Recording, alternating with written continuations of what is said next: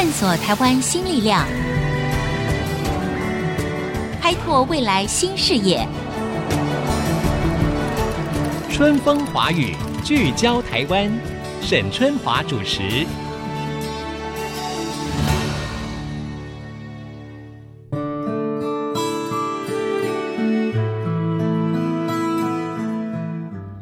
大家好，很高兴呢，再度在空中和听众朋友相会。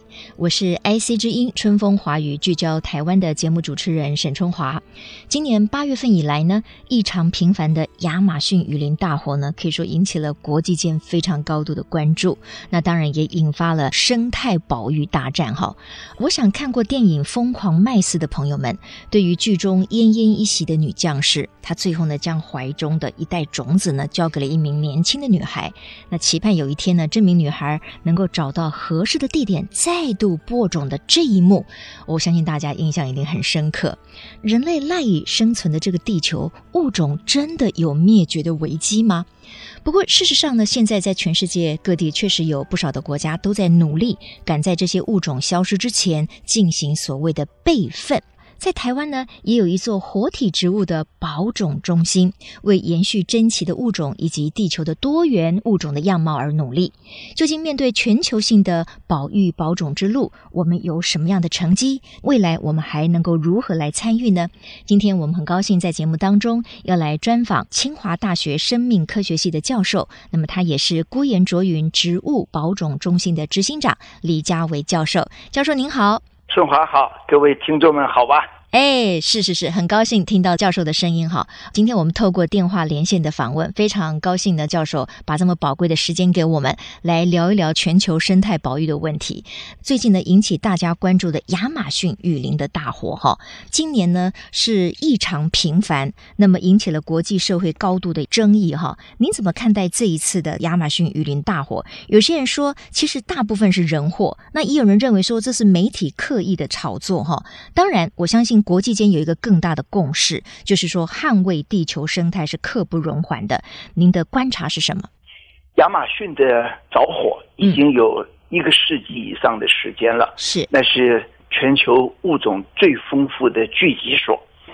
过往速度快的时候，一年有超过二十个台湾大的面积在那里做全面性的砍伐，所以这是一个由来已久的行动，是，只是。最近加快了，嗯嗯，它不会是大家渲染的，因为从太空中清楚的可以看到几千上万个火在各地点着，同时东南亚在着火，西伯利亚也在着火，嗯，这是一个全球都该认真面对的现象，嗯，为什么今年会特别加剧？这有多重的原因，当然。人为的开发是一个必然的主因。你想想看，当中美在贸易战上头持续加温的时候，大陆不再向美国买黄豆，另外一个黄豆的主要生产地就在巴西，巴西的黄豆种在砍掉的亚马逊河上头。哦，世界各地的肉的需求大幅的在增加。嗯，这些新出来的牧场。也在砍掉了森林的亚马逊地区，所以这是一个多重利用的必然结果。你问我有什么感想？嗯，我心疼极了。对，我举一个例子跟大家说明一下子。例如，在孤烟浊云植物保养中心，我们有一个九千多种兰花的收藏，那是世界上很难想象有那么一个丰富的活体的聚集点。是世界上第二名的兰花收藏，活着的兰花大概是三千种左右，我们有九千多，嗯，当然有不少来自于中南美洲，来自于亚马逊。在三四个月之前，我碰到一位厄瓜多的兰花专家，他年纪不小了。我问他：“你一辈子描述了有超过一千种的兰花，厄瓜多是世界上兰花的汇聚所。”台湾，我们说自己是个兰花岛。台湾有五百种兰花，但是厄瓜多有超过四千种，其中的一千种是这位老先生他年轻到现在所叙述的新物种。我问他：“你想想看，这一千种兰花还有多少还活在世间？”嗯，他沉闷了大概有五分钟左右，抬起头告诉我：“能有三百种还活着的就不错了。”我请他叙述一下子。背景是如何。嗯，他说，厄瓜多的兰花有那么多是长在不同丛林的各个角落里头，但是我回到它的当年的生长地，都已经变成了草原，变成了牧场，变成了农田。那些长在树上的兰花，怎么可能还活着？嗯，春华，这就是整个热带多样性快速消失的一个案例。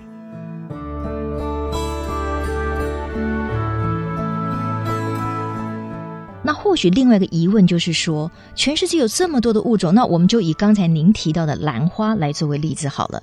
那全世界有九千多种，或者是一两万种，或者是剩下了五百种，对于这个世界或者对我们人类的生活，它的不同跟它的冲击到底是什么？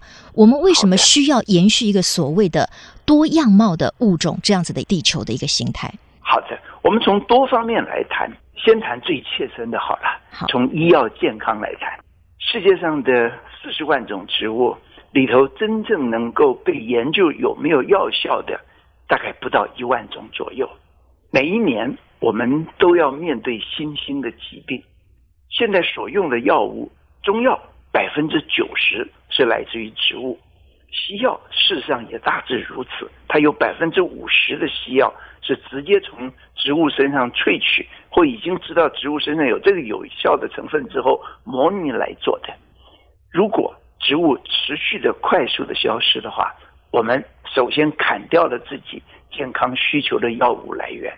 另外一个，不谈这些直接的利益，谈整个生态平衡的话，我们遥想地球从一开始形成到现在，生命史大约有三十八亿年了。嗯哼，早先地球是一个很脆弱的。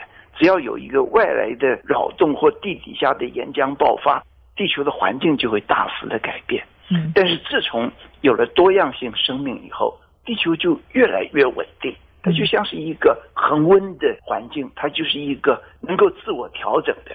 当自然界让地球冷了，生物的活动会让它热起来；自然界让地球热了，生物的活动会让地球降温。这是一个大家有的共识。每一个物种。在生态系里头扮演它独特的角色，绝大多数我们不知道它扮演什么角色，因为研究不够。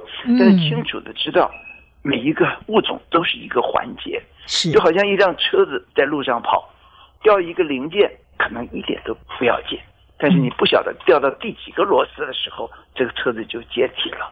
所以，我们对于每一个物种为什么如此的看重的原因就在这里，是一个多物种的。生态系会是一个健康稳定的。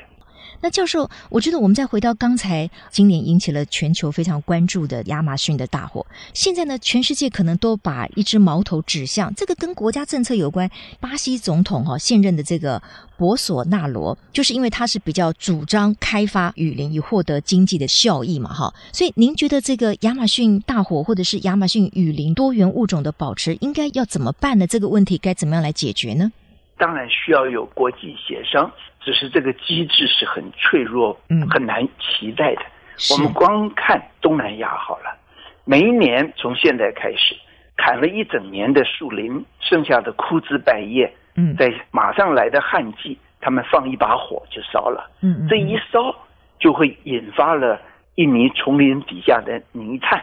这些泥炭持续的烧，每一次烧几个月是停不下来的。你没有办法用灌水的方式来解决，因为它底下就是一个潭库。是。那我们看看周边的国家，马来西亚、新加坡已经抱怨了几十年了，到现在你根本对付不了这个恶邻居啊。嗯嗯嗯。啊，新加坡说我可以提供你很多直升机，我可以提供很多灭火的器材，等等等等之类的。但是人家就是不接受，这有时候跟国家的颜面也有关系，嗯，跟对这种问题的看重度有关系，所以那里的雾霾是非常非常严重的，嗯嗯，当然跟人的健康直接的就有冲击了，嗯哼。那像这一次，其实，在亚马逊大火发生之后呢，国际间包括像 G7 大国呢，他们也想要提供援助嘛，哈，要给予一部分的支援跟基金，但是居然被这个巴西总统给拒绝了，哈。所以，怎么样来共同谋求解决之道，恐怕也需要国际间有更大的共识跟给予压力。不过，这个趋势是很清楚，我自己明白的说，我们正在面对着一场有史以来的一次。非常严重的灭绝，过往有五次大灭绝曾经被记录过。是，那大灭绝指的就是百分之九十以上的个体在很短的时间里头消失了。嗯，我们面对的是第六次大灭绝。嗯嗯，所以在往后的一世纪，有上百万物种消失。这个几乎可以肯定说，这是基本数字。所以这样的数字跟这样子的速度，当然听在我们的耳里是相对蛮触目惊心的哈。但是呢，在广告回来之后呢，我们要继续请教清华大学生命科学系教授，也是辜元卓云植物保种中心的执行长李家维教授的事。各位听众知道吗？就在我们宝岛台湾，在屏东的高树，有世界上最大的热带植物的保种中心，并且被誉为是植物界的诺亚方州。那么，到底呢，在全球的物种的保育方面，我们现在交出了一张什么样亮丽的成绩单呢？广告之后，我们继续来请教李家伟教授。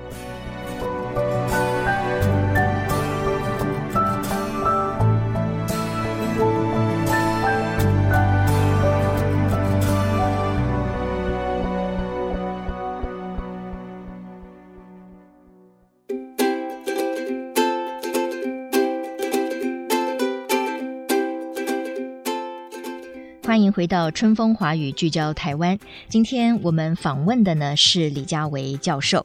教授，我们知道呢，您也是这个郭延卓云植物保种中心的执行长哦。而事实上呢，我觉得我们更惊喜的发现说，原来呢，我们台湾有全世界第一名的保种中心。您要不要先简略的介绍一下这个保种中心？好的，每次谈起这话题，我就很复杂的心情。是我们既得益于这个保种中心的进度。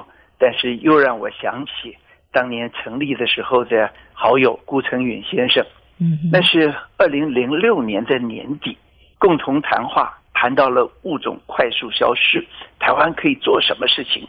我明白的提议说，让我们来做热带植物的保种中心吧，可以把世界各地的濒临灭绝的物种汇聚到台湾来，好好的照顾下去，嗯，将来有机会重建。被摧毁的生态系的时候，我们有足够的素材在手上。顾成允先生那时候是台湾水泥公司的董事长，是他听了以后，很快的跟我说，他母亲顾延卓云女士在屏东有那么一个农场，土地面积很大，或许他们家族愿意来做这样的事情，可以利用台湾水泥公司以及它的相关企业来合作发展。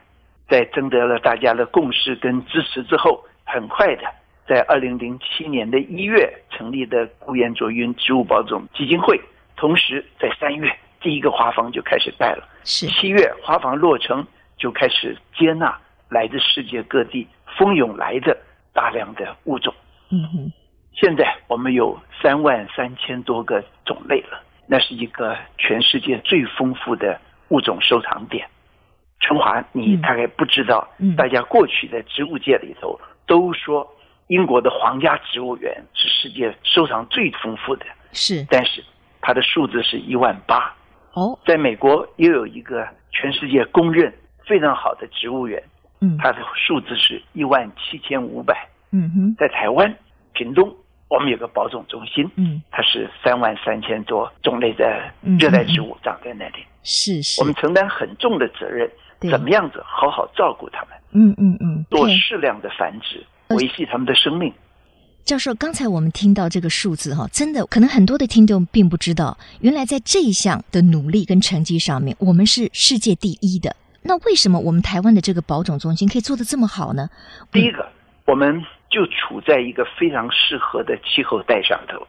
那些先进国家，大家认为有好植物园的国家，绝大多数都在温带。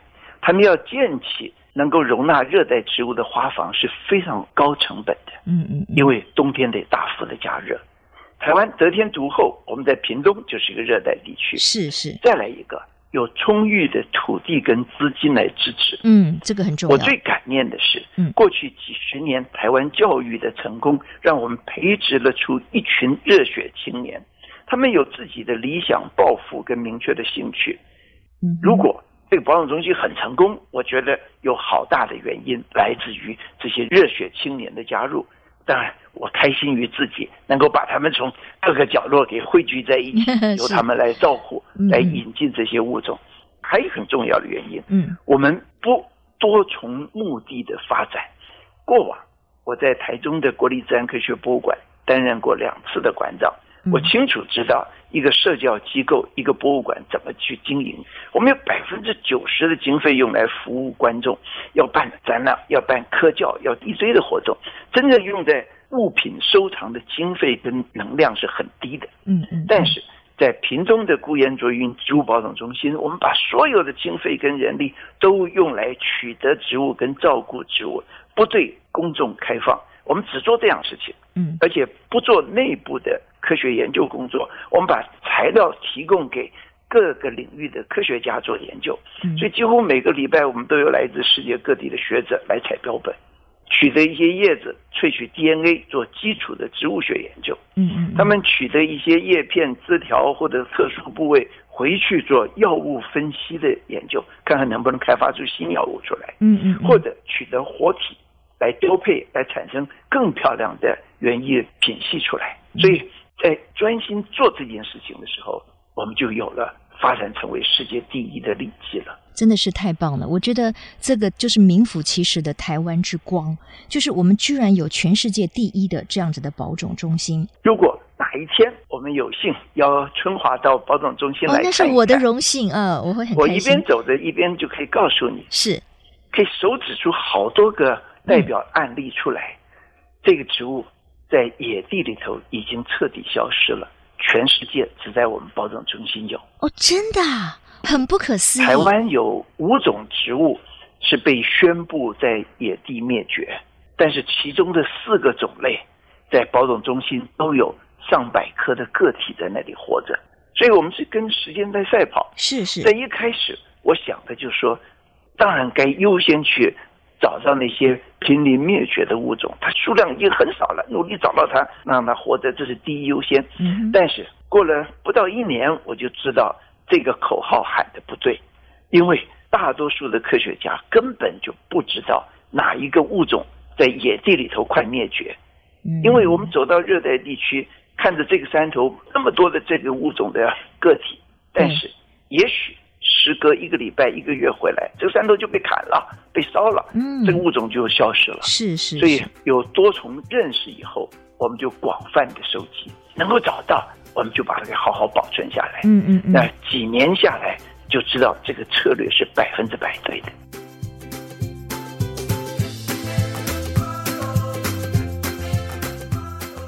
教授，那我就很好奇了，为什么在其他它可能原生的地方，它已经灭绝了，可是，在我们屏东的保种中心，它却能够顺利的活下来？因为每一个珍稀物种，它的条件啊，照顾可能是非常不一样的。那如何可以做得到呢？好，第一个。这里设施算是周全的，适合它们生长。再来一个，我们的年轻收藏经理跟技术师们，他们都是绿手指啊，嗯嗯，他们自己摸索出了照顾植物的方式。我举个例子说明好了。好的。今年是二零一九年，是莫拉克台风十周年。是。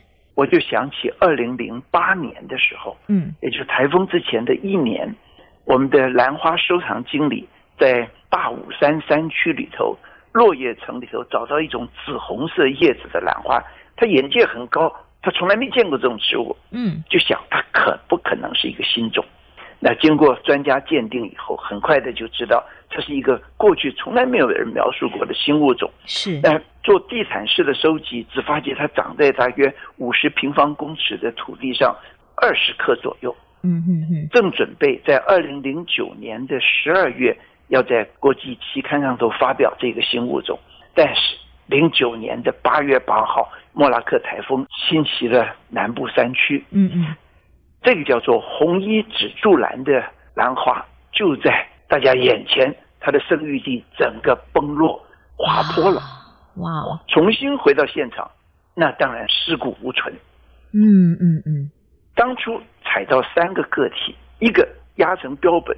存在台湾大学的植物标本库里头，两个养在保种中心，但是这是一个非常难养的植物。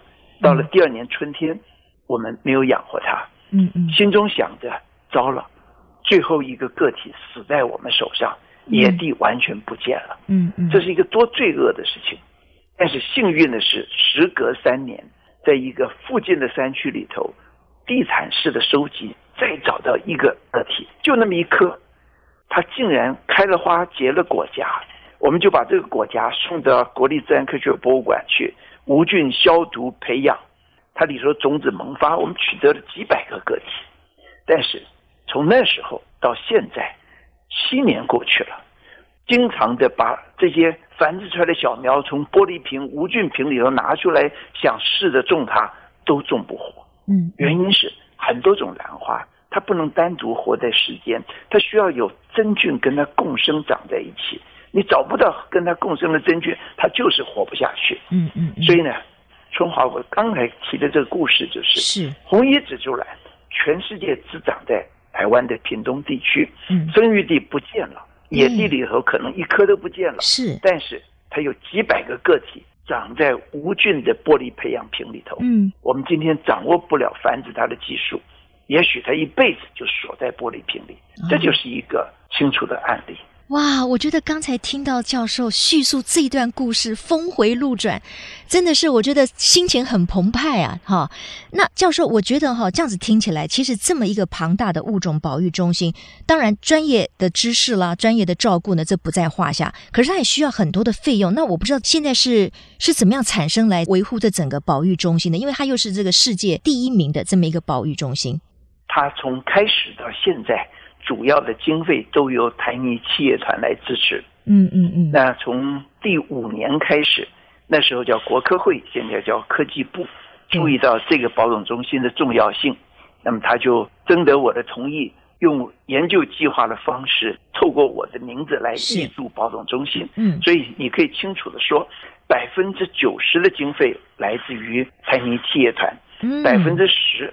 来自于科技部，是，这是一个我想起来就开心的一样事情，多感念啊！嗯、一个企业承诺长期的支持它，嗯，政府也不求回报的要来一起发展它，嗯，这是一个多美的故事，是是真的，这是应该永续经营的一个机构，就该把它的维持费用降到最低，也因此到目前为止，我们总共二十九个专业人员在里头工作，是。我觉得我们要创一个范例，很多国家也想做类似的事情，但是一开始就却步。他们心中想的，这会是一个多庞大昂贵的工作，我们做得起吗？嗯，包种中心这十几年来，我觉得创出的典范就是，我们用的经费其实远低于很多人心目中想的经费。如果有人愿意知道，我就很清楚地告诉他。说这个保障中心一年用不到五千万的经费，可以维系着三万多种物种的存活。要晓得，台湾有好几个实验室，一年的经费就是五千万，就是一亿啊。没错，所以这是一个大家做得起，而且应该大幅推广的保种行动。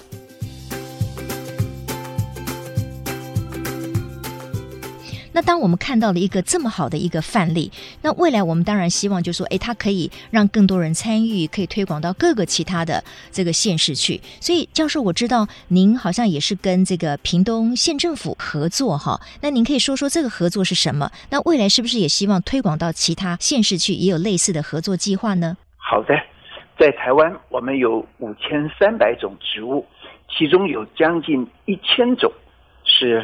可以列到它的生存受威胁或者是濒临灭绝的类群里头去。嗯，如果靠过往政府的力量来照顾这一千种植物的话，事实上我们没有做到，也很难做到。那孤岩卓云植物保种中心呢，就认真的去挑选台湾的一些特殊的物种，天下只有台湾有，生存又受到明确的威胁，我们就把它给繁殖到几百个个体、上千个个体。刚才您提到的跟屏东县政府的合作案例，嗯，应该回到两三年前吧。是潘县长到保总中心来，嗯，我说我不开放，但是今天对你开放。他带着全县府的一级主管过来，哇，大开眼界。参观完了，我说，嗯，你今天要带个功课回去。嗯，我就举了一个案例，说有那么一种植物叫五维山乌皮茶，全世界只长在你屏东县里头。而且它野地的数字呢，野地的个体数大概不到二十棵左右，但是保种中心在那个时候，我跟他说，我们有五百棵，我可以送你五十棵，嗯，请你种在县政府的门口。哦，真的吗？然 后告诉人来人往的访客说，屏东县政府决心要好好保住这种只有屏东有的物种。嗯、是是是。我说你种好了，我再给你一百克、两百克，你去种到各个学校、各个机构里头去。嗯、这样子，这个五味山乌皮茶就有机会在世间永远的存活下去。哇哦！嗯、第一个计划成功了。对，在半年前，我们再继续谈延续的计划。对，我说你县政府门口那个树上该长满了很多的植物，但是了无一物，自然界不是这个样子的。我们有两种兰花，全天下只长在屏东的，一个叫屏东豆兰，另外一个叫卷瓣兰。嗯哼，我们都有几百个个体，我就把它种到你那棵樟树上头，就在县政府门口，进进出出的人一看。上头有漂亮的兰花，就知道县政府的努力了。对，三个礼拜之前吧，嗯，我们把它完成了这个种植的动作。嗯啊、呃，这一类的合作，我会在各个县市来推展。嗯，我希望我们每一个县市独特的物种都可以在那个地方持续的存活。因为担任一位县市的县太爷，他绝对不该只管县民呐、啊。芸芸众生，只要长在这块土地的上的，都有责任要被好好照顾。嗯嗯嗯，所以我们持续推广这样子的回家的事情。太棒了！我觉得又听到李佳维教授呢，告诉我们一个非常美的故事。其实通常像这种保育的重责大任呢，通常都是由政府呢向民间来推广。结果我们现在看到了这个民间的这么一个机构啊，就是由李佳维教授主持的保种中心呢，鼓励各地的县政府啊，或者是各级政府呢，共同来做这件事情，真的是太棒了。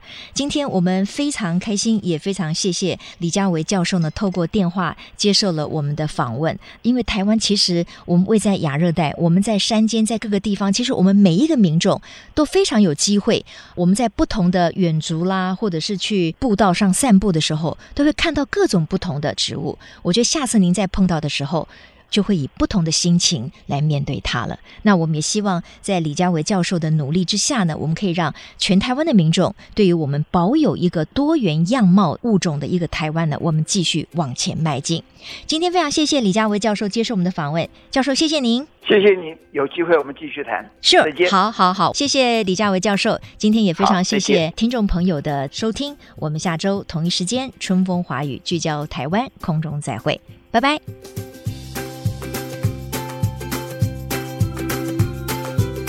本节目由世界先进机体电路赞助播出，探索真相，开拓未来。世界先进机体电路与您一起聚焦台湾。